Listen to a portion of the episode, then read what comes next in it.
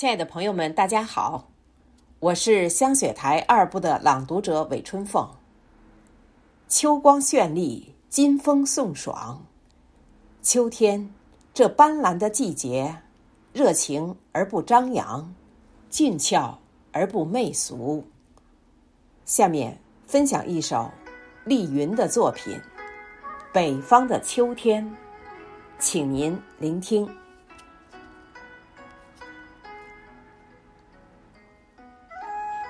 我喜欢北方的秋天，阳历八月底到九月初，接二连三的几场大雨，让酷暑难耐，使人整日大汗淋淋的夏时，终于捂住了发红的脸庞，不再骄横。几缕微微拂面的风，带来了。初秋的问候，牵着新宠的小花狗，漫步在郊外的林荫路上。突然发现，头顶上的天变高了，变蓝了，高的让人目不可及，蓝的让人以为苍穹是用宝石编织而成。向远眺望，仿佛看到了天边的水墨丹青。舒卷的云更白了，恰似那出嫁女穿的婚纱，婀娜多姿。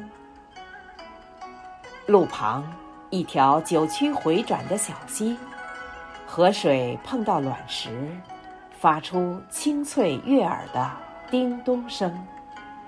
不时溅起的几朵浪花，如同盘绕在母亲膝下的幼童，嬉笑蹦跳。连接小溪的池塘里，种植了许多莲花。令人惋惜的是，只剩下十几朵仍在开放的花瓣。水面上稀稀落落的莲叶，无奈的静静漂浮在水中。一只深红色的蜻蜓，落在只剩下光杆的莲蓬上，久久不愿离去。路边的小草已显消瘦，葱绿的叶子中，夹杂少许。褪成黄色的老叶，低垂着腰身，已无精神。躲藏在杨柳树上的蝉，鸣叫声中显然中气大减，多了一丝丝悲戚与哀怨，让人好不同情。秋季很醉人。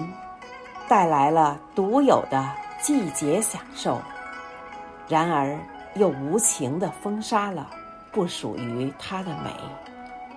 这或许是大自然轮回的无奈与无情。天儿又阴了上来，刚才还晴空碧玺的蓝天，一片片乌云相聚。